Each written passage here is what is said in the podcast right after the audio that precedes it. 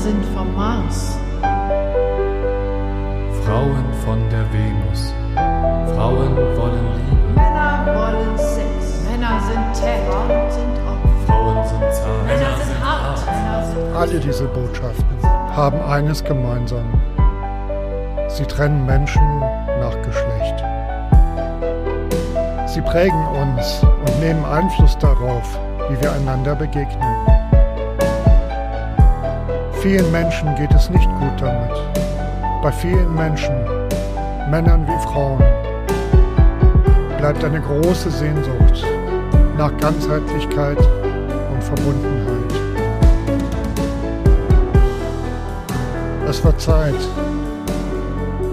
Kommen wir zurück. Zurück von Mars und Venus. Der Podcast vom Mensch zu Mensch. Von und mit Eilert Bartels. Willkommen zurück von Mars und Venus, lieber Jonas Rothländer. Herzlich willkommen. Schön, dass du Hallo. da bist und Hallo, die vielen Zeit Dank. nimmst. Ja, freue mich sehr. Ja, ähm, wir lernen uns jetzt gerade erst kennen. Ich habe dich ähm, per E-Mail angeschrieben, nachdem ich ähm, deinen aktuellen Film gesehen habe, ähm, Das starke Geschlecht. Der ist ja, ich glaube, im Mai ins Kino gekommen. Korrekt, ja, Ende Mai. Mhm, genau. Und ich habe das Glück gehabt, ich habe es im Mai nicht geschafft. Ich habe das Glück gehabt, dass ich glaube, ich glaube im August war das, ähm, lief der noch mal in Berlin in einem kleinen Programmkino. Und da habe ich den ähm, schon mal gesehen. Genau. Und war danach äh, einfach so berührt davon, dass ich dachte, Mensch, irgendwie passt das thematisch zu meinen beiden Büchern. Ähm, und da wollte ich mich einfach gerne mal mit dir zusammen austauschen. Ähm, ich würde gleich tatsächlich gern, ähm, wie wir eben vorbesprochen hatten, ähm, den Trailer zu dem Film mal zeigen. Aber bevor ich das mache, ähm, ist mir eben in der Vorbereitung eine ähm, Frage eingefallen. Und Svenja Flasspüller hat äh, dieses Buch Die potente Frau geschrieben. So. Ähm, mir kam die Frage in den Sinn, Jonas, was ist für dich ein potenter Mann? Oh Mann, das ist ein guter Einstieg. Ähm, naja, ich glaube, im, im, äh, wenn du es jetzt ganz äh, klassisch und wörtlich, wird man wahrscheinlich immer erstmal denken, potenter Mann ist äh, einer, der ähm, äh, fähig ist, eine Erektion zu haben und ähm, damit Sexualverkehr zu haben.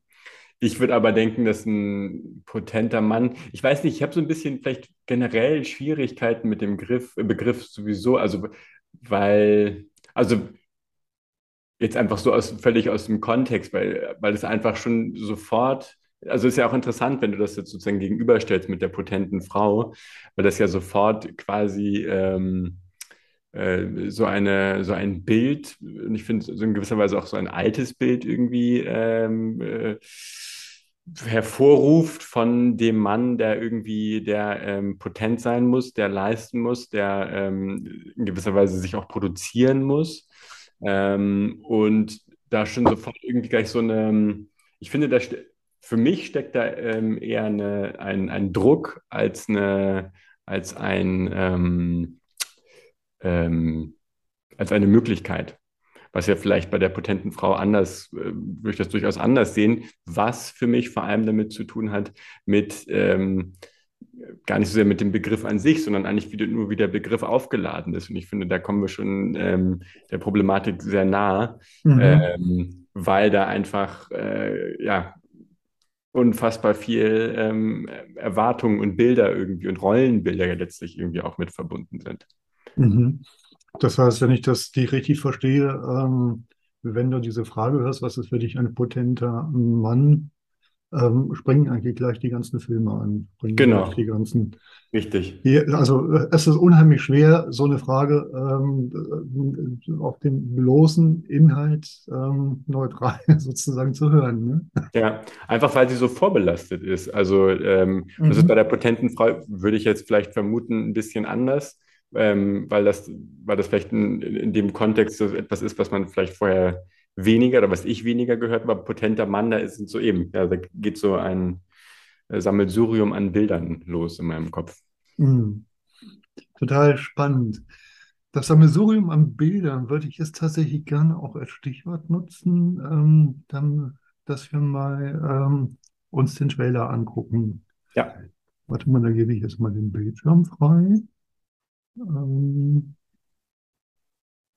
das ist ja eine Minute, die spiele ich gerade einfach mal ab. Ne? Ja. Kannst du mal bitte den Text, der daneben liegt, nehmen und leise durchlesen?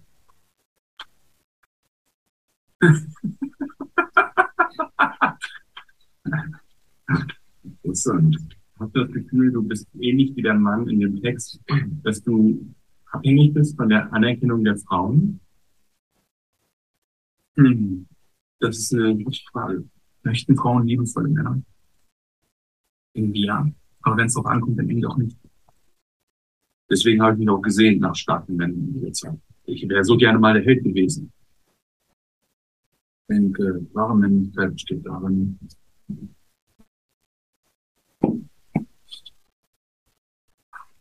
Woher hast du dieses Wissen genommen, dass das Nein von der Frau quasi doch bedeutet hat, dass sie es wollte?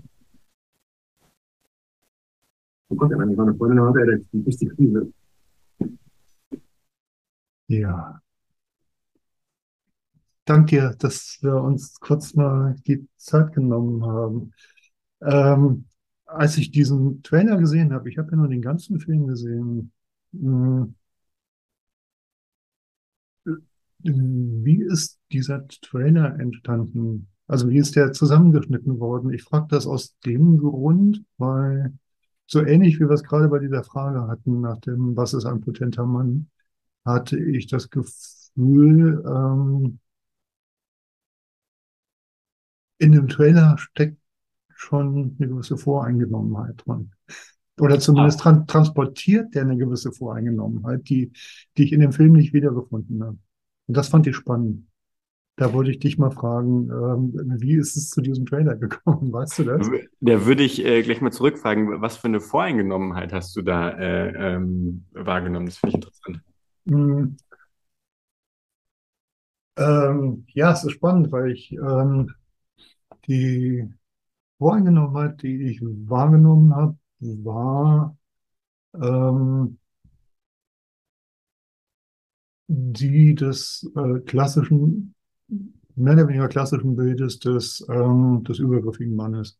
Das ist so ein bisschen das, was, ähm, wenn ich nur diesen Ein-Minuten-Trailer sehe, ich habe noch ähm, so, so ein bisschen rumgegoogelt, es gab vom Bayerischen Rundfunk einen mit anderen äh, Filmausschnitten, ähm, wo Ausschnitte gewählt sind, wo die äh, Männer äh, viel mehr in der Reflexion sind. Was bedeutet das für mich? Ähm, was bedeutet das für die Umwelt, die auf mich einwirkt? Was bedeutet das für die Umwelt, auf die ich einwirke? Ähm, und das fehlt, äh, das habe ich aber in diesem Trailer nicht wahrgenommen. Ich hatte so das Gefühl, da wird so eine Facette besonders herausgestellt. Und welche ist das für dich? Ähm, ja, tatsächlich die des ähm, eher unreflektiert übergriffigen Mannes. Okay, und wieso, wieso übergriffig? Weil also, wenn ich mich, es kommt ja eigentlich nur am Ende, wo dann die Frage von mir kommt, äh, wieso glaubst du, dass, äh, also die Frage nach dem Nein ja eigentlich. Mhm. Das ist sozusagen, deswegen, wegen dieser Frage bleibt für dich sozusagen eigentlich das, das Hauptgefühl über, dass äh, die Männer übergriffig sind. Mhm. Also ich meine, ich habe eine sehr differenzierte äh, Sicht auf männliche Menschen. So mhm. nicht zuletzt auch durch, durch die beiden Buchprojekte, die ich gemacht habe. Äh, es gibt noch ein drittes, was davor entstanden ist, was ich mit, äh, mit männlichen, weiblichen Erregungskurven auseinandergesetzt habe. Das war die Abschlussarbeit meiner Sexualtherapie-Ausbildung. Ähm, aber es ist ein Ein-Minuten-Trailer, in dem man äh, Andeutung zum Aufbau äh, dieser Settings mitbekommt, dass du den Männern äh, einen Text vorgelegt hast, die in anderen anonymen Interviews entstanden sind ähm, und die die Möglichkeit hatten, äh, entweder den Text nachzusprechen, nachzuerzählen oder vorzulesen ähm, und du danach mit den Männern äh, in eine Reflexion über den Text gegangen bist und das die Brücke geschlagen hat, dass die Männer auch dazu kamen, über sich selbst zu reflektieren. So. Genau. Genau. Der, äh, also da wird sozusagen der Ablauf des Settings für mich in dieser einen Minute nachvollziehbar. Ähm, und es bleibt aber tatsächlich bei dieser einen Frage.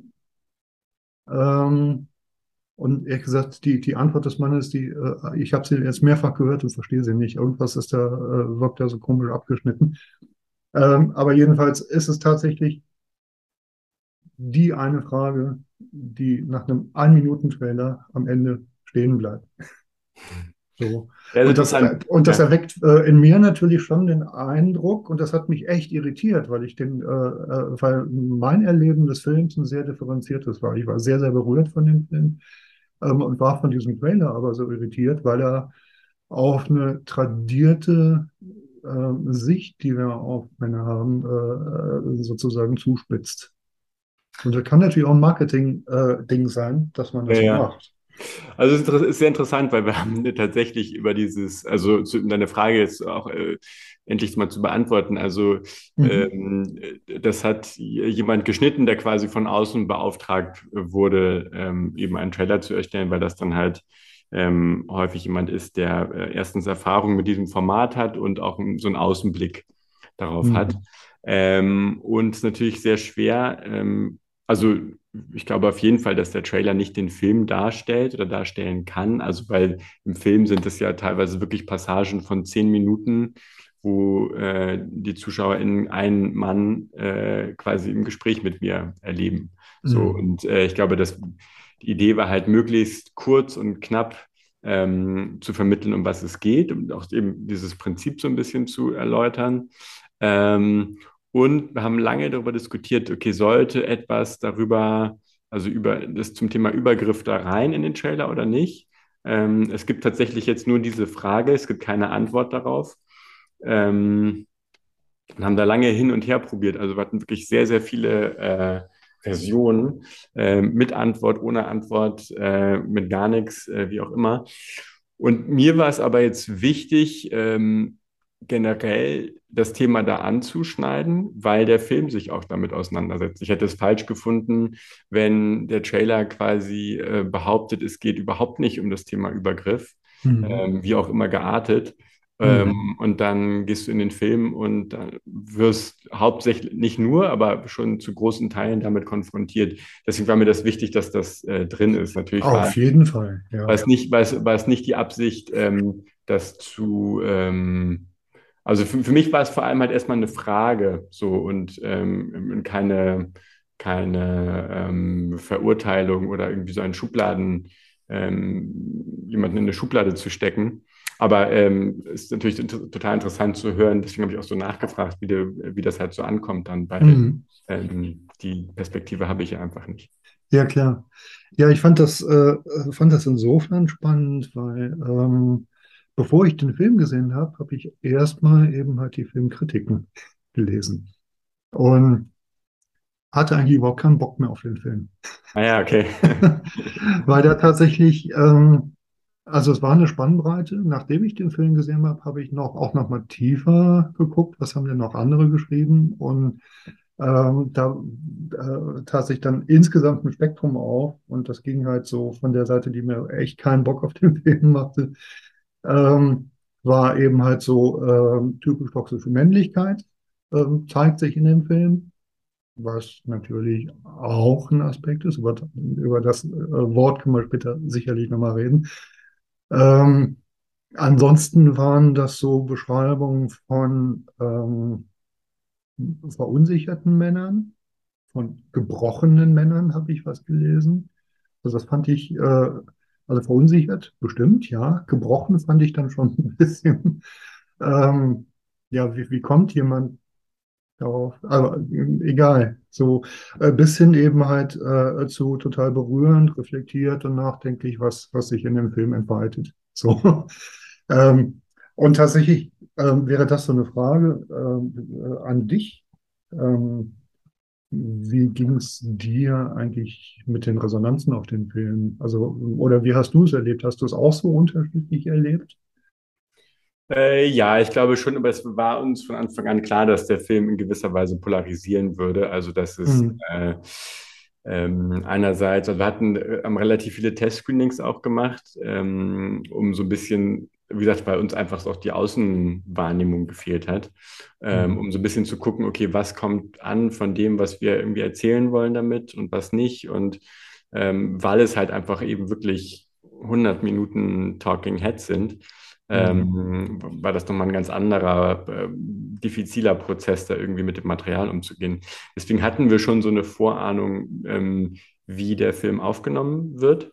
Mhm. Äh, und es hat sich dann auch für mich in den, in den Rezensionen so ein bisschen wiedergespiegelt. Also ich glaube, es gibt dann halt einerseits, ähm, wie du es auch, wie es zumindest verstanden oder meine verstanden zu haben, diese Wahrnehmung, äh, da werden jetzt äh, bestimmte männliche Klischees äh, einfach nur wiederholt, auch nicht hinterfragt. Ähm, und andere wiederum ähm, ja, sehen, also das, um was es uns ging, war, oder was, Mhm. was mir besonders wichtig war, war, ähm, ist ein Prozess des Verstehens und ein Prozess des Hinterfragens ähm, Mhm. und ähm, da so ein bisschen zu suchen. Und was ich schon finde, ist, dass die Männer, die geben ja alle sehr viel, auch durchaus sehr viel von sich preis. Mhm. Äh, und das, und das ist natürlich auch dann sozusagen die Arbeit des Films oder die Arbeit, die wir im Schnitt gemacht haben, dass wir natürlich erstmal auch mit durchaus vielleicht provokanten Aussagen die ZuschauerInnen ähm, ähm, konfrontieren. Aber halt sozusagen dann, wenn du halt dann weiter guckst und weiter zuhörst, ähm, dass du halt so eine Idee davon bekommst, vielleicht, okay, warum hat der dieser Mann diesen Weg gewählt vielleicht? Oder ähm, also ohne, zu, ohne es zu sehr zu psychologisieren, aber halt so ein bisschen so eine Idee dafür zu geben. Mhm. Äh, und genau, das war dann sozusagen, und dann eben auch, wo auch dann wirklich, finde ich, die, die, ähm, die Verletzlichkeit da irgendwie auch wahrgenommen wurde. Äh, und das war dann das ist für mich so das andere Spektrum, das dann eben auch als Ge Gewinn gesehen wurde. Also ich glaube, ähm, mein Gefühl war so ein bisschen, dass es eine, wie so eine, die eine Seite, die wie so auf Distanz und auf Abwehrhaltung gegangen ist, äh, und die andere, die, dich, die sich dem sozusagen auch öffnen kann und ähm, davon auch Mhm. berühren lassen kann. Und ähm, ich habe auch durchaus Verständnis dafür, dass es nicht leicht ist, sich das anzuhören. Ähm, aber ja, ich, ich glaube halt, dass es ähm, ein wichtiger, ähm, also für mich war sozusagen die Frage generell, wenn ich vielleicht mal kurz ein bisschen aus, ausholen darf, Gerne. dass, ähm, warum ich diesen Film überhaupt gemacht habe, war, dass ich ähm, habe mich mit dem Thema ja, eigentlich schon mit meinen Abschlussarbeiten an der Filmschule angefangen, in gewisser Weise zu beschäftigen und wollte dann gerne einen Dokumentarfilm dazu machen zum Thema männliche Identitäten. Ähm, und habe dann ähm, hab vor äh, fast acht Jahren, glaube ich, angefangen, den ersten erstes Exposé zu schreiben. Da ging es darum, dass Männer, also äh, Männlichkeit äh, in verschiedenen Kulturen und so weiter, das zu erforschen, verschiedene Themenschwerpunkte haben wir aber nie das Geld dafür bekommen, was wir bra- gebraucht hätten. Und ich habe dann, ähm, es gab immer ein Kapitel in diesem, in diesem Konzept, äh, wo es um Sexualität ging. Ähm, und da, das war schon vor 2017, also vor MeToo, ähm, wo ich mich dann mit dem Thema befasst habe, in diesem, in diesem, also zum Thema Sexualität und wo ich dann so bemerkt habe, warte mal, eigentlich hat fast jede Frau in meinem Umfeld schon mal irgendeine Form von sexueller Gewalt, Missbrauch oder Belästigung erlebt. Und was sagt das dann eigentlich über meine männlichen Freunde und mich aus? Mhm. Dann kam MeToo und dann habe ich mich gefragt, okay, warte mal, eigentlich ist es jetzt, wo es ganz viel darum ja ging, auch zu Recht, dass, äh, also Hashtag Times Up und Männer müssen jetzt mal zuhören und ähm, nach all den Jahren von äh, äh, patriarch patriarchaler Herrschaft, ähm, dass der Spieß mal umgedreht wird. Ähm, und kann ich überhaupt noch einen Film dazu machen zu dem Thema jetzt? Und fand dann aber, nee, ähm, umso wichtiger ist es jetzt, einen Film aus männlicher Perspektive dazu zu machen, weil wenn wir wirklich was verändern wollen, dann muss es ein gemeinsamer Prozess sein. Dann muss es darum gehen, sozusagen in den Dialog zu kommen. Mhm. Äh, es muss natürlich damit anfangen mit der Selbstbefragung und Hinterfragung so.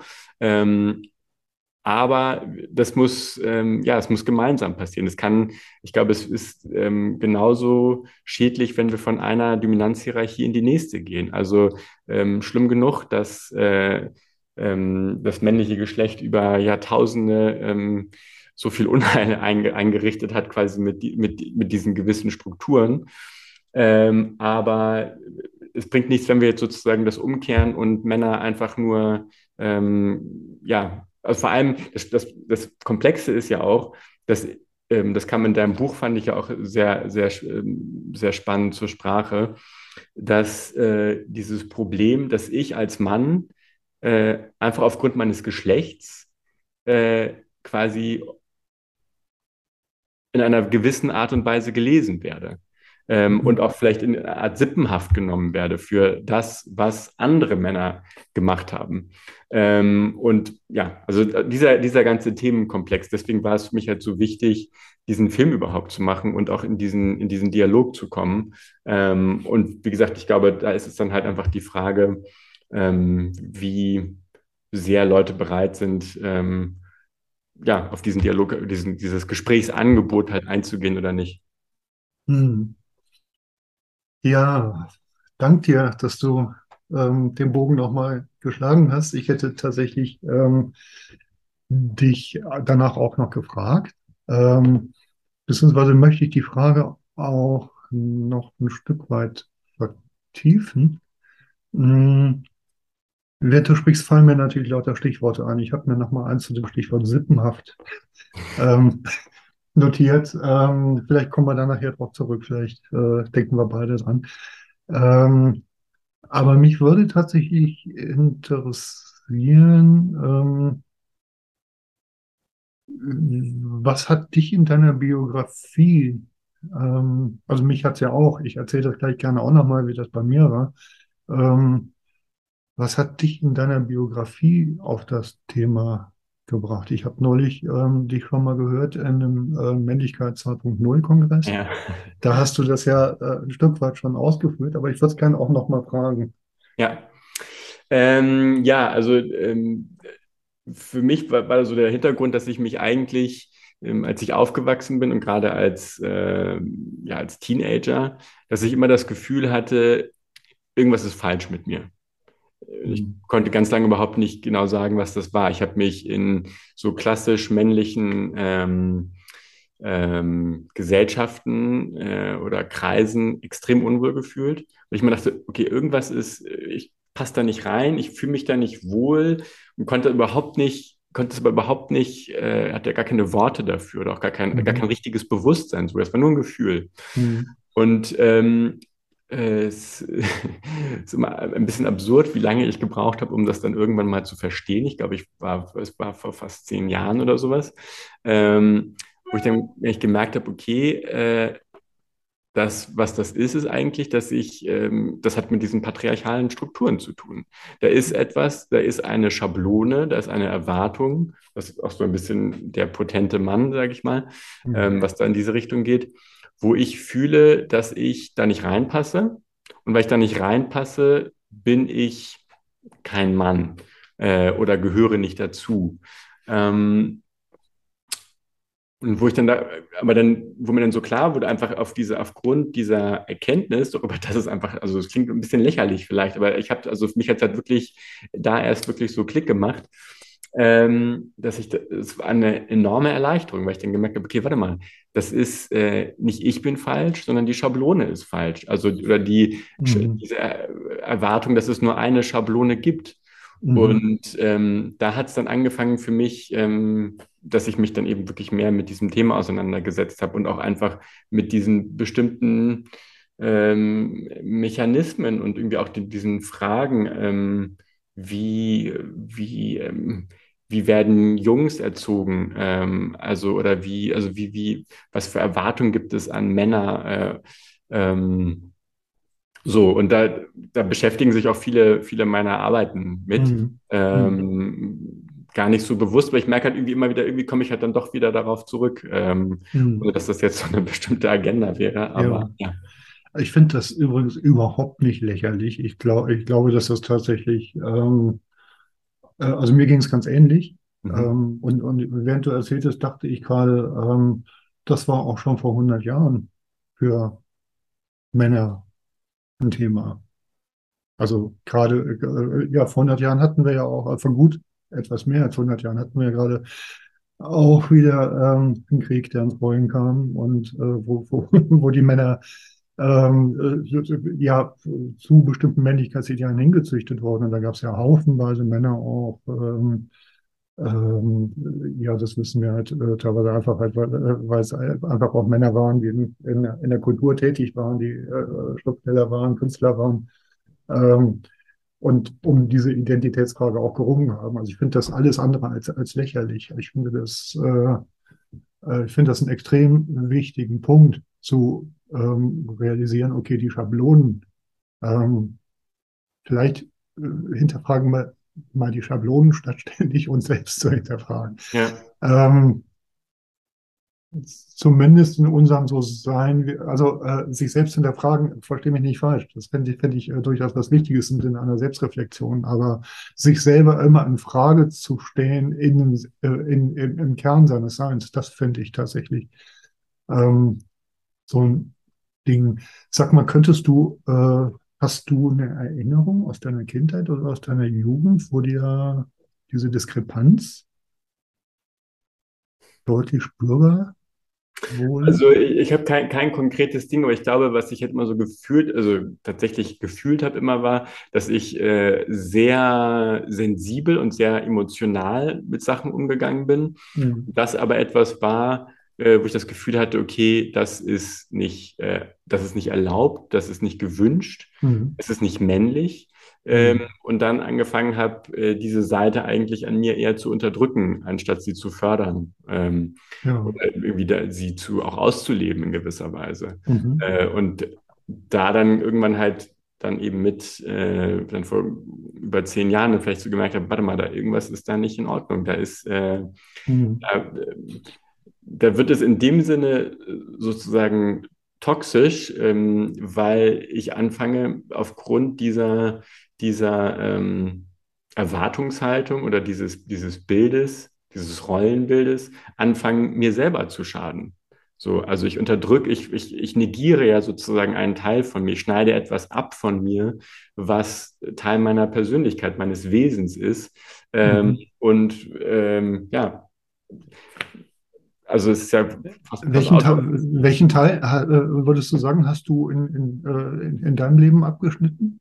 Ja, ich glaube, es ist tatsächlich dieses, äh, dieser, ähm, das sind zwei, wahrscheinlich sind es zwei, das ist schon eine gute Frage. Ich glaube, es sind zwei Teile. Einmal, also einerseits ist es das Emotionale und dann ist es auch bestimmt was, etwas, was mit einer Form von, ähm, ich würde es vielleicht eher mal konstruktive Aggression äh, zu tun hat. Mhm. Ähm, so. Ja. Also damit meine ich nicht die destruktive Aggression, ja. sondern die konstruktive Aggression, die sich, ja. die sich Raum nimmt. Ähm, ähm mhm ohne sozusagen automatisch irgendwie anderen Raum wegzunehmen, sondern erstmal sich selber den Raum zu geben. Mhm. So, also ich glaube, das, das, sind so die beiden Punkte. Ja, das finde ich spannend, weil das ja tatsächlich irgendwie äh, zwei Aspekte so auf dem Fächer. Äh, ich arbeite so gern mit diesem Fächer der Ganzheitlichkeit. Ich habe den zufällig gerade hier liegen. Ah, cool. Ähm, so, da steht hier auf der Seite wehrhaft entschlossen und auf der Seite äh, verletzlich und zart. So, also das hier sind sozusagen halt die sogenannten weiblichen Aspekte und das hier die sogenannten männlichen Aspekte, ähm, mit Betonung auf sogenannt. Also ich finde mhm. die äh, ja. Zuordnung nach Geschlecht von menschlichen Aspekten immer ein bisschen fragwürdig. Absolut. Ähm, aber so wie ich das dann bei dir äh, verstanden habe, hast du im Grunde genommen auf beiden Seiten genau. ähm, was zusammengefaltet von deinem Genau. genau. Ja, ja, spannend. Dank dir, ja. dass du äh, wie ist es denn bei dir gewesen? Ja, erzähle ich gerne. Ja. Ähm, ich versuche es möglichst kurz zu halten. Ähm, ich glaube, im Grunde genommen fing es damit schon an. Das habe ich äh, während meiner Therapien, äh, die ich selber gemacht habe, äh, nach und nach aufarbeiten können. Ähm, ich glaube, meine Mutter hat sich, nachdem sie schon zwei Söhne geboren hatte, sehnlichst mal ein Mädchen gewünscht. So, dann kam ich auf die Welt und war wieder ein Junge. Ähm, und ich habe aber, ähm, ja, meine Mutter hat das nicht offensiv gemacht, aber es war immer so ein Subtext. Ähm, mein Vater hat sehr, sehr viel gearbeitet. Der war auch sehr gefordert, familienbelastet ähm, durch äh, einen Betrieb, den er äh, weiterführen sollte und der aber nicht weiterzuführen war, weil die wirtschaftliche Situation das nicht hergab, dann mit zwei Jobs rumhantiert Der war hoffnungslos überfordert, der ähm, aber meine Mutter hat sich verständlicherweise völlig alleingelassen gefühlt und hat mir so um Subtext eigentlich immer vermittelt, dein Vater ist ein empathieloser, egoistischer Idiot. So. Mit anderen Worten, ähm, es äh, hat sich in mir eingebrannt, wird bloß nicht wie dein Vater. Das ist ja was, was viele Jungs hören. So. Nun waren meine beiden Brüder sieben und acht Jahre älter als ich. Das heißt, die waren in der Pubertät, als ich Kleinkind war. Die haben gesehen, dass sie irgendwie raus in die Welt kamen. Und ich saß halt mit meiner Mutter allein zu Hause.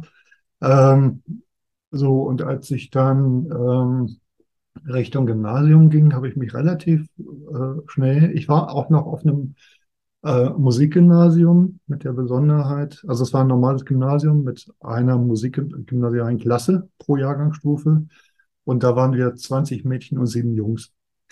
So. Auch wieder eine Situation, wo ich sehr viel in einem weiblichen Kontext war. Das hat, glaube ich, auch von uns Jungs allen gewissen Einfluss gehabt, auf die einen mehr, auf die anderen weniger. Ich bin also sehr, sehr schnell, sehr stark in frauenbewegte Kreise reingekommen, habe so Sätze wie jeder Mann ist ein potenzieller Vergewaltiger und so weiter sehr stark verinnerlicht und was für mich bedeutet hat, ähm, ähm, ich tue gut daran, sozusagen meine ganzen sogenannten männlichen Aspekte ähm, mal möglichst weit von mir wegzuhalten. Das war natürlich kein bewusster Prozess, das ist jetzt aus der Rückschau. Ja, dann habe ich meine Partnerin kennengelernt, ähm, mit der bin ich seit 33 Jahren zusammen. Wir sind immer noch zusammen. Ähm, und ich würde sagen, das, was uns ein gutes Stück zusammengebracht hat, war die Tatsache, dass ich äh, für mich großen Wert drauf gelegt habe, nicht als solch ein Mann gesehen zu werden. Mhm. Und bei ihr auf jemand traf, der genau das brauchte, dass jemand, weil sie ähm, einfach, ähm, ich darf das erzählen, darum erzähle ich es jetzt, ähm, auch ähm, sie mit zwölf an der Bushaltestelle mal vergewaltigt worden war ähm, und das natürlich halt ähm, eine Last war, die sie mitgeschleppt hat. Und das war so der Punkt, wo wir aneinander gedockt haben. Wir waren beide die Ersten füreinander. Wir haben gemeinsam recht freudvoll in den ersten Jahren unsere Sexualität entwickelt. Ähm, und dann fing aber tatsächlich das äh, Ding an, äh, toxisch zu werden, weil äh, meine persönliche Selbstbestätigung darüber lief, ähm, ja, sozusagen, dass meine Partnerin gerne Sex mit mir hat ähm, und mir dadurch weiterhin signalisiert, dass ich aber doch ein guter Mann bin. Also ich wollte dieses ganze Männerpaket nicht haben. So, ähm, im Rückblick muss ich sagen, ist es darum toxisch geworden, weil ich natürlich tatsächlich mein ganzes ähm, ähm, aggress ja, äh, aggressives Potenzial in dem Spektrum von destruktiv bis konstruktiv ähm, gar nicht gelebt habe. So, das doch, ich habe es gelebt, aber auch das war mir nicht bewusst. Äh, ich war ziemlich autoaggressiv und äh, war halt dann manchmal auch sachaggressiv. Also ich habe auch schon mal irgendwie eine Bürste im Badezimmer zertrümmert oder solche Dinge. Ne? Ähm, so, und der andere Punkt, der mir tatsächlich hinterher echt wehgetan hat, als ich das realisiert habe, dass ich selber auf die Art und Weise subversiv übergriffig gegenüber meiner Frau wurde, ähm, weil ich auf ihre Bestätigung so angewiesen war, habe ich halt äh, unterschwellig versucht, irgendwie äh, ja, manipulativ auf sie einzuwirken, dass sie äh, sich doch auf Sex mit mir einlässt. So. Ähm, das ist total scheiße. Ich kann es aber halt nicht ändern, dass es so war.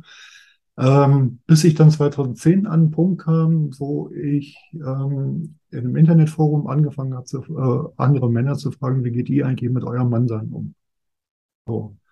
Da fing bei mir eine ziemlich intensive Auseinandersetzung an und ähm, ich war immer noch davon geprägt, jeder Mann ist ein potenzieller Vergewaltiger, ähm, wir Männer sind das Tätergeschlecht und so weiter und so fort. Und ich hatte damals so ähm, mal Text geschrieben, in dem ich postuliert habe, dass wir als, als äh, äh, Männergesamtheit äh, äh, eigentlich einen Kniefall vor den Frauen vollführen müssten, ähnlich wie Willy Brandt das in Warschau getan hat. ähm, kriegte aber äh, in diesem Internetforum sehr viel Gegenwind ähm, von Männern teilweise ziemlich destruktiv, also wirklich von, von, von Arschlöchern, die gesagt haben, äh, dich hätten sie äh, im Dritten Reich sonst wo hingeschickt, so, also richtig heftig. Und andere war halt, die auch sehr konstruktiv mir Gegenwind gaben. Da war einer bei, der unterschrieb dann einen seiner Posts mit, ähm, mit seinem äh, Nicknamen und schrieb darunter ähm, Deutscher, in Klammer potenzieller Nazi. Ähm, ähm, der war eine Zeit lang Berufssoldat, wusste ich so, in Klammer potenzieller Mörder, Mann in Klammer potenzieller Vergewaltiger. Und da hat es in mir Klick gemacht, dass ich irgendwie gemerkt habe, okay, natürlich habe ich das Potenzial, ähm, übergriffig zu sein. So.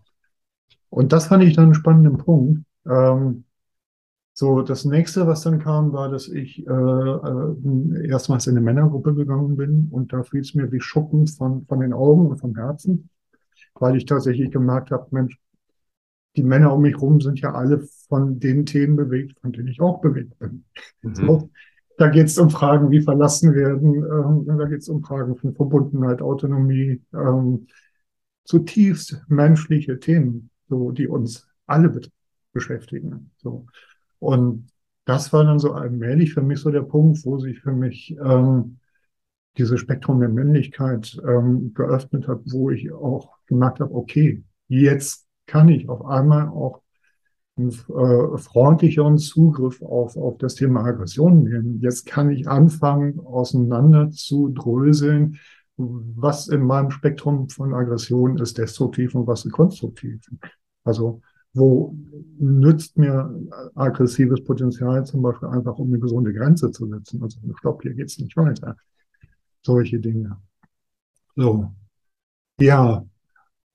Dann kamen die Kölner Silvester, also kamen die Kölner Silvesterübergriffe. Ähm, ja, muss man das nochmal äh, sagen? Also äh, es war eine große, große Menge von Menschen auf dem äh, äh auf der Domplatte in Köln äh, rund um den Bahnhof rum und es gab dann da eine Gruppe von äh, Männern, die ähm, ja offenbar übergriffig gegen Frauen geworden sind. Ähm, das kam Anfang Januar mit ein paar Tagen Verzögerung in die Nachrichten. Ich saß gerade im Auto auf dem äh, Weg von Köln nach Berlin, hörte diese Nachrichten und merkte, oh, das fühlt sich an wie so ein äh, Stich mit einer langen, dünnen Stricknadel so unterhalb des Solarplexus in den Bauch und ich merkte, wie sich in mir so richtig so ein Blut, äh, äh, so, so ein heißer Schwei ergoss. So und ich dachte, ähm, dachte, was ist das? Und habe ein paar Tage später realisiert, dass das die Angst war, dass jetzt wieder so ein Geschlechterkrieg losgeht, wie ich den aus den mhm. 70er und 80ern in meiner Kindheit und Jugend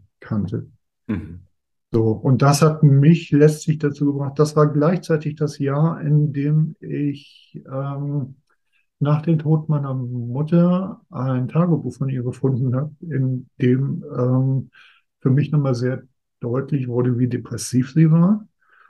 Ähm, und für mich war das wie ein äh, Unterstreichen nochmal dessen, dass ähm, äh, ich als der, also die einzige familiäre, familiäre Bezugsperson, auf die sie permanent Zugriff hatte, ähm, dass ich für sie äh, Partnerersatz war, dass es einen latenten sexuellen Missbrauch auch gab, all dieses ganze Paket.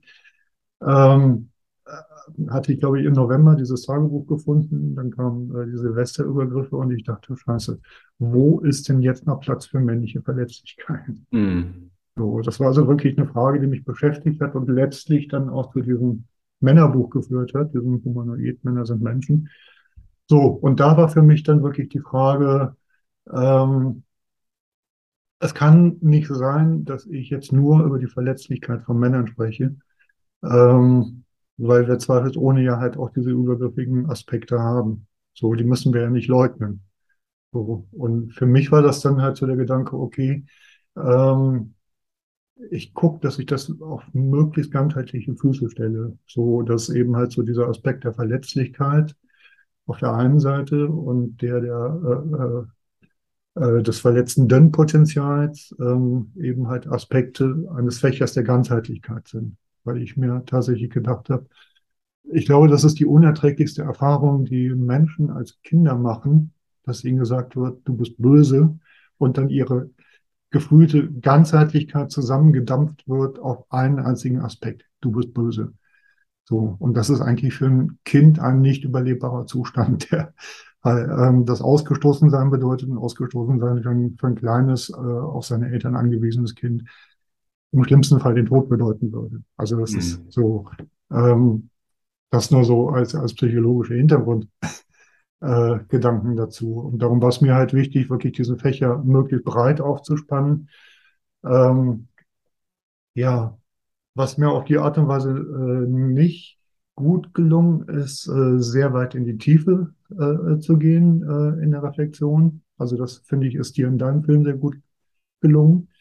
Ähm, und gleichzeitig war ich aber tatsächlich froh, beide Aspekte drin zu haben. Also das überhaupt über, also ich habe da zuerst die Frage gestellt, ähm, nachdem ich von ein, zwei Stunden Interview gehört habe, ähm, äh, was ist dir an körperlicher, seelischer und sexueller Gewalt widerfahren?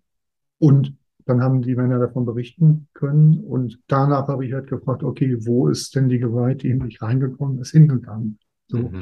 was ähm, hast du an körperlicher, seelischer und sexueller Gewalt eventuell halt auch ähm, nach draußen gegeben? So. Das Ganze nochmal abgerundet mit einer freundlichen Frage nach Wünschen und Visionen im Leben und so weiter und so fort. Ähm, aber das war mir halt tatsächlich wichtig, so die Würde eines Menschen ähm, über die Beschäftigung mit diesen, ich finde, gesellschaftlich sehr relevanten Fragen, ähm, aber halt nicht ähm, über Bord gehen zu lassen. Ja. So, das war jetzt ein ziemlich langer Monolog. Aber äh, sehr spannend und danke fürs, fürs Teilen. Sehr Ja, interessant gern. zu hören, ja. Und ich finde schon, dass, also ich finde, also, ähm, dass ich das wirklich schon sehr spannend fand, auch jetzt in, in dem Buch. Also äh, erstmal auch, wie du dich da äh, selber äh, gezeigt hast, was ja sicherlich auch dann geholfen hat, dass die Männer ähm, oder die anderen Menschen, also ich, ich spreche jetzt vor allem jetzt über diese, über die Männer in dem Buch, ähm, dass die sich dann eben auch dann dazu bereit waren, das dann diesen Prozess genauso mitzumachen. Mhm. Ähm, und ich finde, fand schon, dass, dass du da, ähm, also ist auch interessant durch, durch diese, was passiert, ähm, für mich als Lesenden, die Männer äh, halt zu, also zu hören quasi, also zu lesen, aber auch dann sozusagen halt nackt zu sehen. Und also diese, das macht natürlich auch ein sehr spannendes äh, ja, Spannungsfeld letztlich auf. So, Mhm. also, äh, und auch die Widersprüche da drin, das finde ich schon, und fand es auch einfach sehr schön, so, ähm, so, äh, ich, ich weiß, es gibt so eine in, ähm, ich glaube, in, äh, in Großbritannien gibt es, ich weiß nicht, ob es eine Schwulenzeitung ist, aber ähm, es gibt auf jeden Fall eine Zeitung, wo Männer halt äh, einfach so normale Männer quasi so, so sich ihren, ihren Körper zeigen und Mhm. ähm, auch da kurze, wirklich so ganz kurze Interviews, was sie an ihm schön finden oder nicht so schön, aber einfach so dieses Feiern von, ähm, ich nenne es jetzt mal ganz blöd, normalen Körpern, so, sowohl für Männer Mhm. als auch für Frauen. Das finde ich total äh, wohltuend und, und schön tatsächlich. Also ja, Absolut, ja. Absolut. Ja. Ja, das ist ja äh, was, was mir in dem Frauenbuch so, ähm, was mich so sehr berührt hat, ne? Für die äh, Frauen, mit denen ich dann nach dem Shooting, genauso wie bei den Männern, vier Wochen nach dem Shooting ungefähr das Interview gemacht habe, wie, wie viele mir davon erzählten, ähm, dass sie über die Auseinandersetzung mit ihren eigenen Bildern, ohne dass das äh, ähm, gestellte Posen waren, ohne dass das äh, äh, gefotoshoppt oder irgendwas war, ähm, wie sie in der Auseinandersetzung ähm, ihr Selbstbild vollständiger wurde. Ne? Also war eine junge Frau, die sagte, ähm, ich habe mich vorher fragmentiert in Problemzonen und, und Zonen, die ich mag. So, Mhm. und ich hatte überhaupt kein vollständiges Bild von mir. Mhm. So. Und das berührt mich gerade selber noch. Mhm. Ähm, es war einfach so schön zu sehen, wie, ähm, wie viele der Frauen ähm, durch die, diese äh, zugewandte Auseinandersetzung und mit dem Gegenüber, das, das ihr so sein äh, freundlich bezeugt, ähm, zugewandt bezeugt, wie sie, ähm, äh, wie sie ein Ja zu sich gefunden haben. So, Ja. so. Das war mir tatsächlich ein wichtiger Punkt und tatsächlich auch ein, ein Punkt, wo ich dachte, krass, wie, äh, ja, und da weiß ich gar nicht, wo ich anfangen soll. Und ich glaube, die Frage ist auch müßig zu fragen, äh, wer hat denn eigentlich mit der Gewalt angefangen? Aber ähm, was sich mir so deutlich über das Männer- und das Frauenbuch gezeigt hat, wie viel Gewalt einfach in den Menschen ist und zwischen den Menschen fließt. Und zwar ähm, nicht von Männern zu Frauen alleine, auch nicht umgekehrt von Frauen zu Männern alleine, sondern auch ähm, innerhalb der Geschlechtergruppen. Ja. So, Ja. wo ich tatsächlich so an den Punkt komme, dass ich mich frage, können wir die Frage nach ähm, erlebter und ausgeübter Gewalt überhaupt diskutieren, wenn wir da noch Zuschreibungen haben? Oder müssten wir eigentlich davon äh, wegkommen? Oder was bräuchte es, um dazu wegzukommen? Das wäre vielleicht mal eine Frage an dich. Hast du? Mhm. Ja, also ich, überhaupt? ja, ich glaube schon, also ich finde schon, dass es in dem Prozess wirklich, äh, also es ist immer so eine, so eine ja, schwierige Gratwanderung. Ich glaube halt wirklich, dass wir als, jetzt vor allem als Männer, erstmal wirklich, wirklich anerkennen müssen, dass da einfach, äh, also das ist ja auch einfach wirklich die, oder das ist wirklich eine Herausforderung auch, finde ich, weil ich finde, es geht darum, diese Gewalt anzuerkennen, äh, die wir, also die Männer an Frauen über äh, so unfassbar lange Zeit ausgeübt haben. Äh, und da gibt es äh, unfassbar viele ähm, Erklärungen und, und, und Gründe und so weiter, also oder Hintergründe vielleicht viel mehr. Mhm. Ähm, aber erstmal ist es, glaube ich, schon wichtig, um äh, ich weiß nicht, ob es vielleicht zu pathetisch klingt, aber zu irgendeiner Form von Aussöhnung oder Versöhnung zu kommen, dass das erstmal anzuerkennen. So, äh, und zu sagen, ja, okay, da ist ganz viel Scheiße passiert.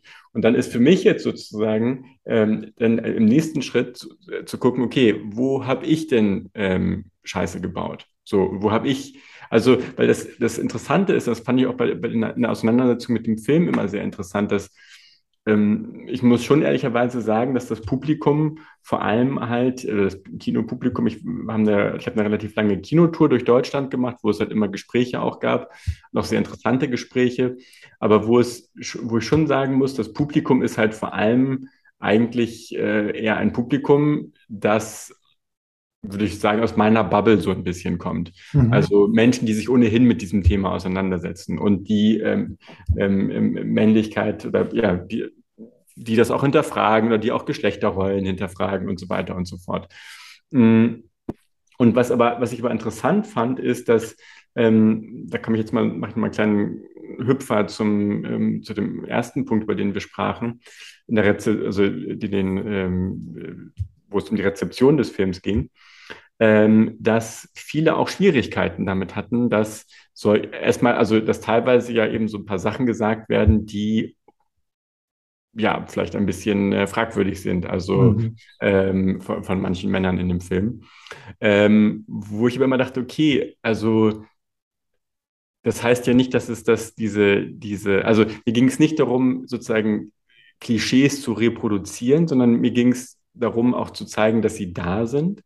Ähm, und dann aber im nächsten Schritt eigentlich zu gucken, eben, wo kommen sie vielleicht her oder ähm, was sind denn vielleicht Beweggründe dafür? Und ich fand es immer interessant, weil es gibt einen Mann, der darüber spricht, dass er sich sein, ähm, sein Verhalten sehr stark verändert hat gegenüber Frauen, dass er sehr viel dominanter und in Anführungsstrichen aggressiver auftritt, also in dem Sinne, dass er halt sie auf der Straße anspricht und ähm, so verschiedene Flirttechniken benutzt, um oder, oder Abschlepptechniken vielleicht eher. Und dass, dass, dass das dazu geführt hat, dass er mehr Erfolg bei den Frauen hatte. So. Ähm, und dann kann ich natürlich, es ist natürlich leicht zu sagen, ja, okay, der reproduziert jetzt etwas. Aber das Interessante ist ja auch, dass es ja ein, ähm, es gibt ja sozusagen, also wie soll ich das sagen, es gibt ja auch Frauen, die, wo das anscheinend gut funktioniert hat, die sich ja genau, vielleicht auch so eine, weil er sagt von sich aus, dass er mehr Frauen kennengelernt hat, dass er mehr Sex hatte, dass er besseren Sex hatte. Ähm, und für mich persönlich wäre das nicht der, nicht der richtige Weg, aber ich kann verstehen, ähm, warum er diesen Weg geht. So, also ich, ich verstehe seine Beweggründe dafür, äh, vor allem wenn er dieses, äh, ich nenne es mal positive Feedback bekommt. Und ich, da finde ich es halt so ein bisschen schwierig zu, ähm, zu sagen, okay, das ist, das ist gut und das ist falsch. Ich finde sozusagen die, die, die wichtigste Kompass immer ist immer, dass es um, um ähm, Einverständnis geht und dass es sozusagen, dass, äh, dass es keine ungewollten Grenzüberschreitungen gibt. Ähm, das ist das ist das Einzige, finde ich, was ähm, ja was wie so eine Maxime ist für das Ganze. Aber diese, das ist für eben auch für Menschen also aus meiner Bubble so ein bisschen schwer auszuhalten ist, dass es ähm, diese ich sag mal, diese Welt da draußen vielleicht so ein bisschen gibt, also diesen, diesen, mhm. diese Herangehensweise. Ähm, und wo ich mich dann wiederum, oder wo es halt wie, wie so all diese, diese Zuschreibungen zu Männern, ähm, was halt dann eben immer leicht gerne als toxisch ähm, bezeichnet wird. Und wo ich mal das Gefühl habe, okay, die auch vor allem Männer, die das auch gar nicht sozusagen ähm, vielleicht auch gar nicht bei sich wahrnehmen wollen, vielleicht. Aber ich bin ja auch, also ich, ich wenn ich ehrlich bin, ist, äh, obwohl ich mich extrem viel mit diesem Thema auseinandergesetzt habe und ich mich als Feminist bezeichnen würde und total für äh, Gleichberechtigung und, und alles äh, auf die Straße gehe. Aber trotzdem merke ich, dass es natürlich aufgrund meiner Prägung ja immer noch Momente gibt, wo ich vielleicht irgendeinen sexistischen Gedanken habe oder mich, ich mich vielleicht nicht ganz super korrekt verhalte oder so korrekt verhalte, wie ich es mir irgendwie äh, wünschen würde. Aber das auch anzuerkennen, also auch zu merken, ja. sozusagen, dass ich, äh, dass das auch ein Prozess ist und dass mhm. es da auch ähm, und das ist, glaube ich, für mich ein ganz entscheidender Punkt, dass es da äh, das als gemeinsames ähm, Projekt zu begreifen und dass wir nicht über Nacht äh, alle zu, zu, perfekten Menschen oder Männern äh, werden, mhm. aber dass es ein Prozess ist ähm, und dass der mit ähm, auch mit einer gewissen mh, mm, Milde, sage ich mal, stattfinden muss, weil oder auch einer gewissen Modera Moderation oder einem gewissen mhm. Ja, aufeinander zugehen, weil sonst wird das, was passiert ist, dass sonst zwei Fronten, zwei Lager immer weiter auseinandergehen. Ja. Ähm, das passiert ja auch gerade. Also ich finde schon, dass äh, zu beobachten ist, dass äh, sich die Gesellschaft ja wirklich gerade äh, immer weiter in so zwei Lager auseinander äh, äh entwickelt. So. Leider. Ich hoffe, ich ja. hoffe, das war jetzt nicht zu konfus als Antwort, ähm, aber. Also äh, für mich nicht, aber ich bin gefühlt auch aus deiner Bubble.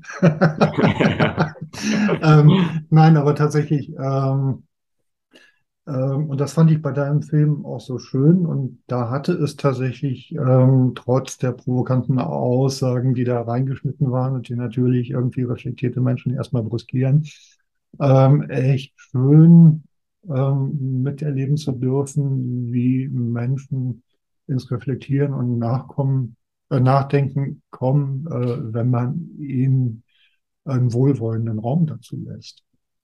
So. Ja. Und ja, also ich, ich merke, für mich ist es tatsächlich so ein Stück weit eine Frage, ähm, ist das ähm, die, diesen Raum zur Selbstreflexion ähm, da, äh, da einladende Räume für zu kreieren, auf der einen Seite, ähm, finde ich enorm wichtig. Und gleichzeitig aber steht für mich auch die Frage im Raum, ist es eigentlich eine Herausforderung, die sich primär an uns Männer richtet? Oder ist es eine Herausforderung, die sich eigentlich an uns alle richtet? So, also weil du gerade äh, zum Beispiel eben sagtest, so, ähm, ich ertappe mich dann äh, auch hier und da bei einem sexistischen Gedanken. Ähm, ja, mache ich auch manchmal und ich weiß aber auch von vielen Frauen, dass die sich dabei ertappen. Ne? Ja. So, übrigens auch nicht nur in eine Richtung. Ne? Ja. So, also auch das funktioniert wunderbar innerhalb der Geschlechtergruppen. Ähm, und ja, spannend irgendwie zu sehen. Und ich, äh, da würde ich mir tatsächlich ähm, eigentlich auch noch einen ausgeglicheneren ähm, ja, Diskurs, würde ich Austausch wünschen, ausgeglicheneren Austausch und eine ausgeglichenere Bereitschaft, sich wirklich auf allen Seiten eben mit solchen Fragen auseinanderzusetzen. Ja. So, wenn wir zum Beispiel eben halt diesen einen Mann hatten, der äh, in deinem Film ähm, ich meine, sagt ja gut, äh, er entwickelt sich immer mehr zu einem dominanten Mann, weil er merkt, er hat, hat damit äh, mehr Erfolg. Dann sagt das ja in dem Moment äh, nicht nur was über ihn als Mann und die Männer im Allgemeinen aus, sondern halt auch äh, über den Raum, den ja durchaus die Frauen auch mitgestalten. Ne? Ja. So. Ähm, was wiederum seine Ursachen hat. Also mich hat das in dem, in dem Frauenbuch äh, sehr berührt. Ähm, einmal, dass das ein, äh, ein Mann, ich glaube, das war der älteste äh, der Männer, der äh, sagte, er hatte früher so Fantasien, dass er eine Frau vor einer Vergewaltigung rettet und die dann aus lauter Dankbarkeit mit ihm Sex hat. Mhm. So. Ähm, und er fügte dann noch ein, da ist ja immer so diese Vorstellung, alle Männer sind Schweine und müssen erstmal beweisen, dass sie gut sind.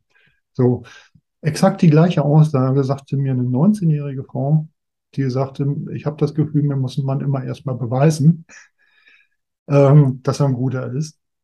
Ähm, ja, und dann eben halt tatsächlich gleichzeitig so diese Anforderungen, die sich dann in der Aussage der äh, einer ähm, äh, Frau aus dem Männerbuch wiederfand, auch eine ältere Frau ähm, mit, mit viel Lebenserfahrung in unserer Kultur, die halt sagte, ähm, naja, in der sexuellen Annäherung habe ich das schon ganz gerne, wenn der Mann ähm, mein Nein ignoriert. So. Und das hat natürlich eine Vorgeschichte und darauf will ich hinaus. Ne? Mhm. Also in dem konkreten Fall war es halt einfach so, dass die eine Scheidung hinter sich hatte, äh, die Kinder bei sich hatte und der, äh, der Mann über äh, den Anwalt in den, in den äh, Unterhaltsprozessen halt immer wieder halt ähm, ihre, ähm, ähm, ihre Fähigkeit in Frage stellte, also halt ihren Lebenswandel in Frage stellte. Ne? So, wie das dann natürlich auch zu einer, äh, zu einer Bremse wird, sich auf sexuellen Kontakt einzulassen Mhm. und dann eben halt in so ein Spiel zu gehen von nein, ich ziere mich, bis ich in Anführungszeichen überwältigt wurde. Ähm, das finde ich macht es so tricky, so, weil es, ähm, weil es eine Kultur ist, die wir am Ende halt alle mitgestalten. So. Und ich echt nicht weiß, wem willst du am Ende des Tages ähm, in Anführungszeichen dafür in die Verantwortung nehmen Mhm. oder in die Schuld nehmen. Ja, ja, ich glaube halt wirklich, dass es, ähm, wie, du schon sagst, ich glaube, dass es halt wirklich äh, ein gemeinsamer Prozess sein muss, wenn überhaupt. Also ich glaube, das ist wirklich dann, und äh, da gibt es dann vielleicht auch unterschiedliche Verantwortlichkeiten für, aber ich glaube schon, dass es ähm, zum Beispiel eben auch wichtig ist, ähm, bei allen, ähm, bei aller Dringlichkeit, ähm, die es jetzt hat, quasi ähm, die, Gesch die Geschichten und Erlebnissen von Frauen zuzuhören, aber nicht, dass es nicht gleichbedeutend ist mit Männer ähm, müssen jetzt quasi die Klappe halten, sondern dass es sozusagen ähm, auch, also dass es eben dann die Möglichkeit eines Dialogs gibt, weil ich, also wenn wir sozusagen versuchen, das als Möglichkeit zu begreifen und Ja. in den Austausch äh, zu gehen, Mhm. ähm, dann, dann ist es, dann gibt's vielleicht, ja, dann gibt's vielleicht Hoffnung, so, aber äh, Ja. äh, sonst nicht. Interessiert mich gerade, wie erlebst du das? Ich meine, gut, du hast den Film ja gefördert bekommen, offenbar. Ähm, ähm, also da scheint es ja in gewisser Weise geklappt zu haben, aber äh, wie, äh, erlebst du das immer so oder erlebst du, wo du schüttelst? Nee, also ja, der Film ist gefördert worden, aber ähm, ich muss schon sagen, dass ich erlebt habe, jetzt auch in der, ähm, wenn es um die Auswertung des Films ging, dass da sehr viel, ähm, soll ich das sagen, ähm, dass es da sehr viel Vorbehalte gab. Ähm, und das kann natürlich erstmal auch sein, dass es äh, dass äh, vielleicht äh, die ähm, Menschen mit dem Film nichts anfangen können oder den nicht mochten oder so. Aber ich habe schon von ein paar Stellen gehört, dass sozusagen diese, diese Kombination, dass es ein männlicher Regisseur ist, der äh, diesen Film macht mit dem Thema, über, mit Männern, dass das ähm, ja vielleicht äh, auch zu viel, ähm, also ja, schon Vorbehalte gab, bis hin zu, okay, ja, wir programmieren den Film vielleicht lieber nicht, weil wer weiß, was es da jetzt an Backlash geben könnte. So. Ähm, also das habe ich schon erlebt. Und was ich auch interessant fand, äh, ich beneide dich um die Möglichkeit, dass du ein zweites Buch gemacht hast, ähm, eben äh, über Frauen. Weil interessanterweise eine der häufigsten Fragen, die mir jetzt immer begegnet ist, war, okay, machst du jetzt einen Film mit Frauen mit dem Mhm. gleichen Prinzip? Will ich erstmal so, nee, also ich glaube, du müsstest vielleicht erstmal Frauen dann vielleicht selber machen. Ähm, aber je mehr ich drüber nachgedacht habe, fand ich es dann eigentlich doch interessant ähm, und habe auch dann erste ähm, anonyme Interviews geführt Oh, und fand das schön. tatsächlich spannend, dass, äh, weil ich dachte, okay, da gibt es tatsächlich etwas, ähm, wo es sozusagen aus dieser Kombination, ich bin als, ich als Mann stelle Fragen, ähm, wo wir vielleicht an andere Punkte kommen, als wenn es eine Frau ist, die Fragen stellt. Ähm, aber da gibt es auch wieder eine große, äh, das kann auch vielleicht mit meinem, ähm, mit meinem, an- mit meinem Ansatz zu tun haben, aber äh, gibt es jetzt keine große Bereitschaft, das zu fördern. So, also das Mhm. wird kein Film werden, leider. Ähm, zumindest Ja, Stand jetzt. Weil es einfach eben aufgrund dieser Kombination, okay, ist es jetzt richtig, dass ein Mann Frauen befragt zu dem Thema? Ähm, und gesagt, ich, zum Teil kann ich es auch verstehen, aber ich glaube, das sind, also so, ganz so leicht ist es leider nicht. Ähm, ja, ich vor ja. allem in der Auswertung von der, von der starke Geschlecht gemerkt, dass da schon, ähm, ja, dass das Da- nicht so leicht war. Das kann ich leider bestätigen. Das war bei Okay. mir nicht viel anders. Also ich habe ja beide Bü Bücher selber finanziert, Mhm. ähm, habe da viel Liebe, Herzblut, äh, Zeit und, und, und auch Geld reingesteckt. Ähm, und tatsächlich ist es äh, hammerhart. Es ist, also das hätte ich nicht gedacht. Also ähm, mein, also ich kriegte, nachdem das Männerbuch draußen war, die Frage, machst du denn auch ein Frauenbuch? Das fragten mich Frauen nach den Lesungen. Mhm. Ähm, es gab Männer, die das scheiße fanden, dass ich das Frauenbuch mache, weil sie meinten, so, du musst doch äh, den Männern eine Stimme geben.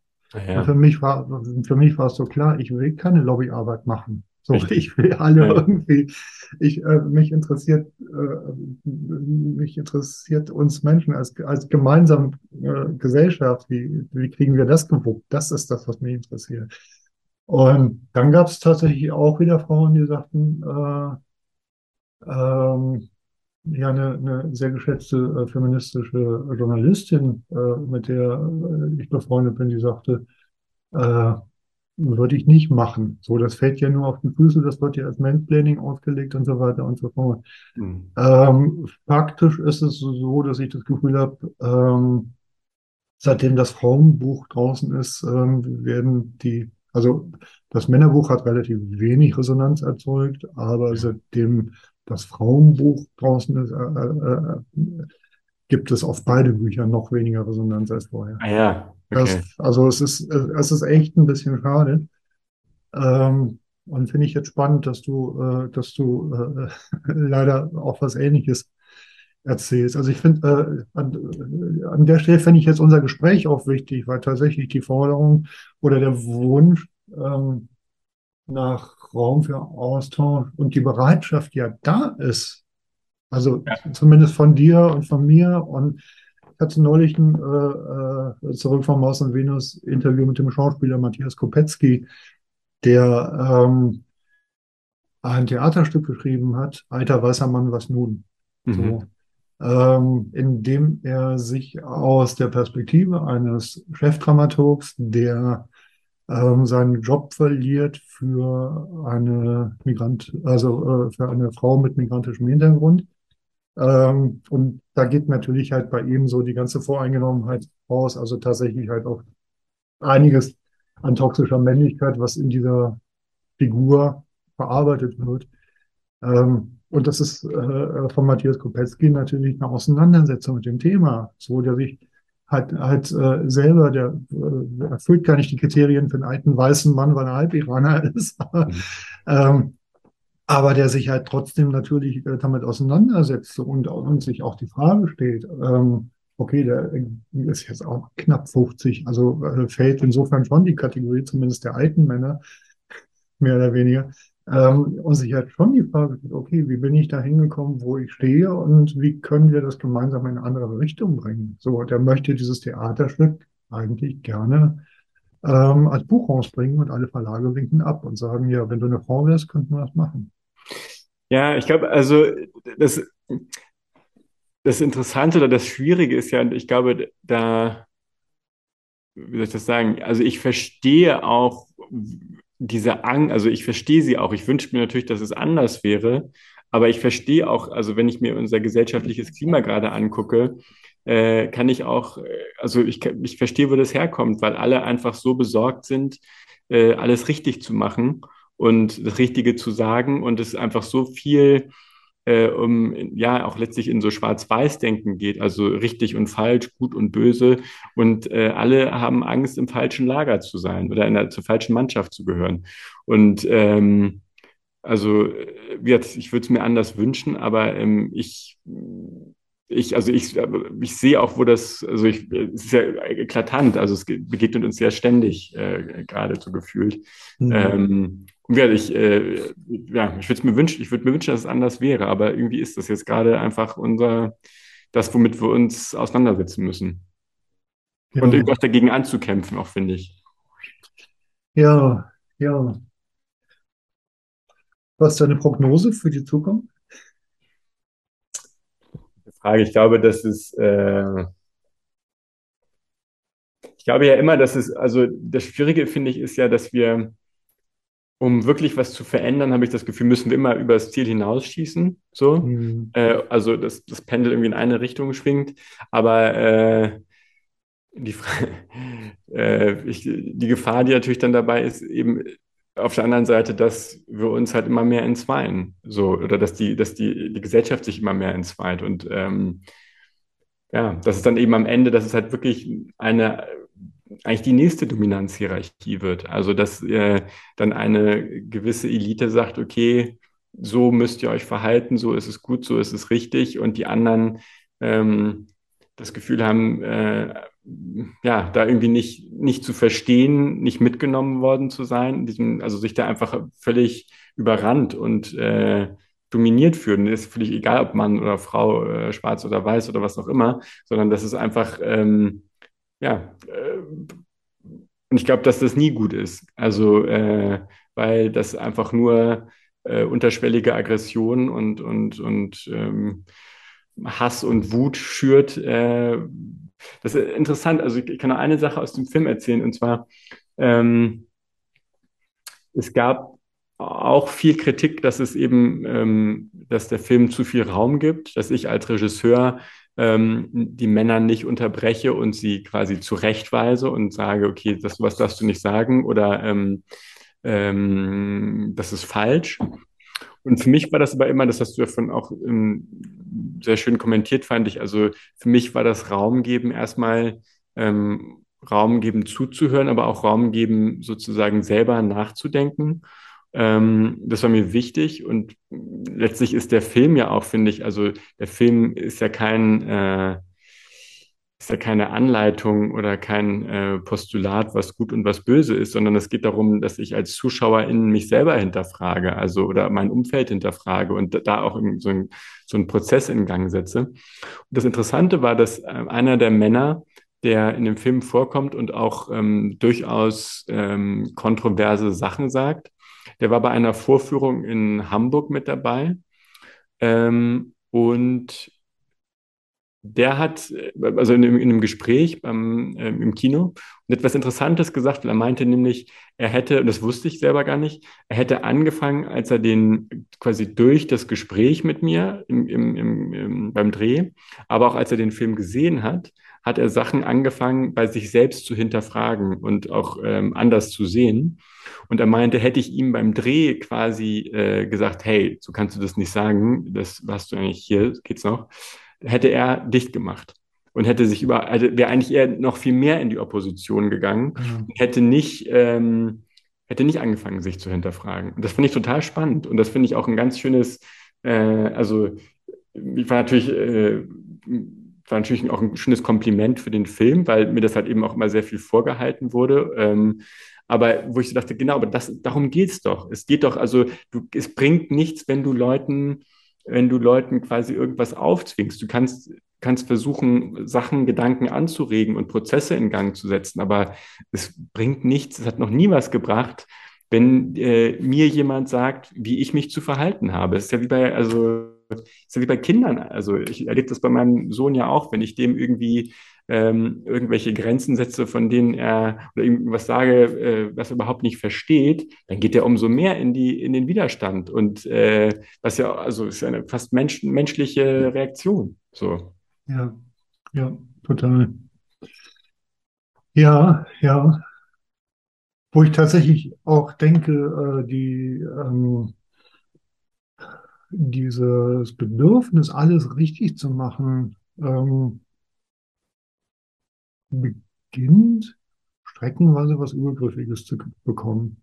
Absolut. Also mich hat das, äh, äh, ich war jetzt neulich auch auf der kleinen Buchmesse äh, hier in Berlin, ähm, die Buchmesse der kleinen Autoren war ähm, und habe mich mit jemand unterhalten, der, muss kann ich sagen, was für eine jedenfalls eine körperliche Behinderung hat. So. Und der sagte, ähm, mittlerweile setzt sich im deutschen Sprachraum eine US-amerikanische Formulierung durch, ähm, nämlich die Formulierung von People with Special Abilities. Mhm. Also Menschen mit besonderen Fähigkeiten. Und er sagt, Mhm. er fühlt sich schlichtweg verarscht. Mhm. Oh, Also natürlich hat er aufgrund seiner Behinderung, um das äh, damit einen Umgang zu finden, Fähigkeiten entwickelt, ähm, die er sonst vielleicht nicht gehabt hätte. Aber nichtsdestotrotz fühlt er sich behindert und er möchte auch nicht, ähm, also damit ist ja ähm, noch nicht mal gesagt, ähm, ob, ob er das als Identität empfindet oder ob er das als Behinderung im Alltag wahrnimmt. So, aber dass das wegnegiert wird, das Mhm. empfindet er als übergriffig. Mhm. So. Ja, interessant. Also, das ist äh, sowas, wo ich tatsächlich so denke, da muss man als Gesellschaft, mh, ja, ich weiß gar nicht, wie ich sagen soll. Ähm, irgendwie gibt es eine Tendenz, das Kind mit dem Bade auszuschütten. Mhm. Was ist denn deine Prognose? Ich muss dir ganz ehrlich sagen, ich ähm, war die letzten Wochen ähm, von der vielen Nichtresonanz ähm, echt so ein bisschen in, in Tal abgesackt und habe ein paar ähm, mehr oder weniger depressive Wochen hinter mir. So. Also, sorry, nicht Resonanz meinst du auf das zweite Buch? Ähm, Ja. äh, auf, auf das zweite Buch, aber auch so insgesamt einfach ähm, ähm, auf die äh, Bereitschaft, ähm, Männer und Frauen äh, zuerst einfach mal als Menschen zu sehen. Mhm. So. Oder zumindest die Bereitschaft, irgendwie aus den Rollen mal auszusteigen und zu gucken, okay, wen haben wir denn da vor uns, von dem wir da reden? So. Also das wäre für mich so das Mindestmaß, was ja im Grunde genommen in deinem Film auch äh, so schön passiert ist. Du hast den Menschen halt Raum gegeben. So. Mhm. Und da wird eben halt, ähm, äh, wenn man bereit ist, es zu sehen und zu spüren, halt ähm, ein unglaublicher Facettenreichtum innerhalb eines einzelnen Menschen ähm, einfach spürbar und eine Ambivalenz und eine Gleichzeitigkeit von verschiedenen Aspekten. So. Und das ist natürlich herausfordernd, weil das uns das auch einen Spiegel vorsetzt. Ne? Ja. So. Und ja, wie ist meine Prognose?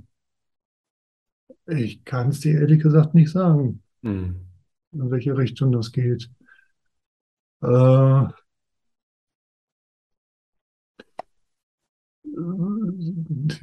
ja, eine Prognose könnte tatsächlich sein, dass es äh, erst nochmal wirklich richtig rappeln muss, bevor wir, ähm, bevor wir uns irgendwie wieder auf, auf den äh, Menschsein, auf, auf, auf den gemeinsamen Boden der Erde besinnen. Also nicht Ja. umsonst habe ich den Podcast zurück von Mars und Venus genannt, weil mir ja tatsächlich dieser Boden wichtig ist. Also wo ich einfach halt auch mit ähm, versuche, ähm, diese Perspektiven äh, äh, auch wieder zu öffnen. Also da interessieren mich dann äh, die Erfahrungen äh, von Frauen bei Geburten halt genauso wie die Erfahrungen von Männern mit dem, äh, mit dem Thema Beschneidung. Ne? Also das sind Ja. jetzt so zwei der letzten Podcasts, die ich gemacht habe.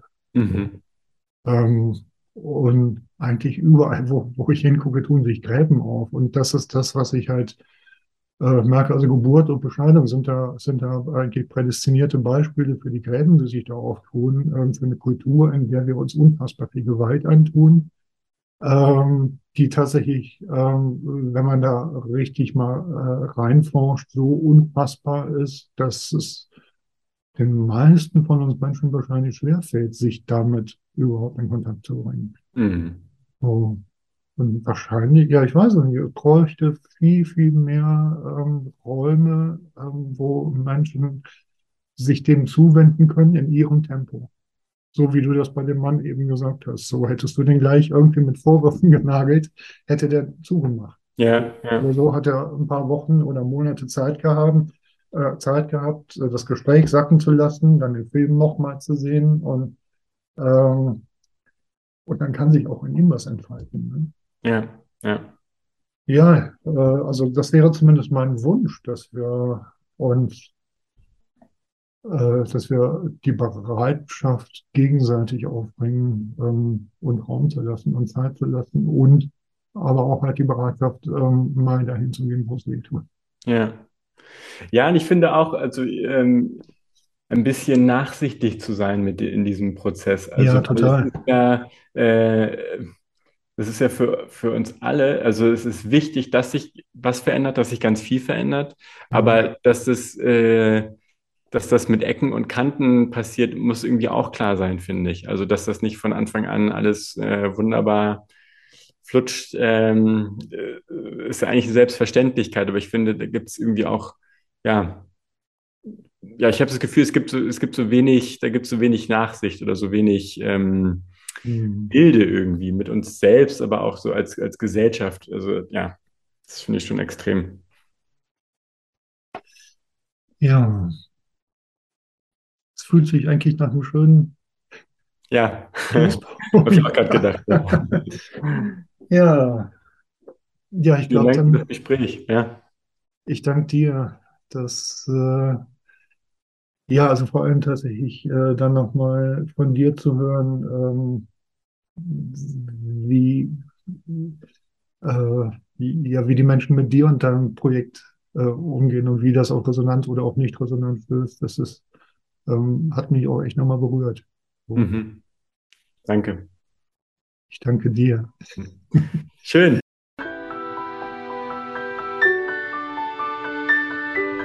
Wenn euch die Begegnung von Mensch zu Mensch jenseits aller Geschlechterklischees interessiert, wenn ihr Lust habt, euch in der Begegnung von Mensch zu Mensch auch selbst wiederzuerkennen und in Liebe anzusehen, dann lade ich euch herzlich ein, zurück von Mars und Venus zu abonnieren. Oder ihr schaut auf meine Webseite Männerfrauen wir sind Menschen.de. Den Link findet ihr auch in den Show Notes. Dort könnt ihr mir auch schreiben, meine Bücher bestellen, findet Angebote von Mensch zu Mensch oder könnt meinen Newsletter abonnieren. Und nun wünsche ich euch viele berührende Begegnungen von Mensch zu Mensch.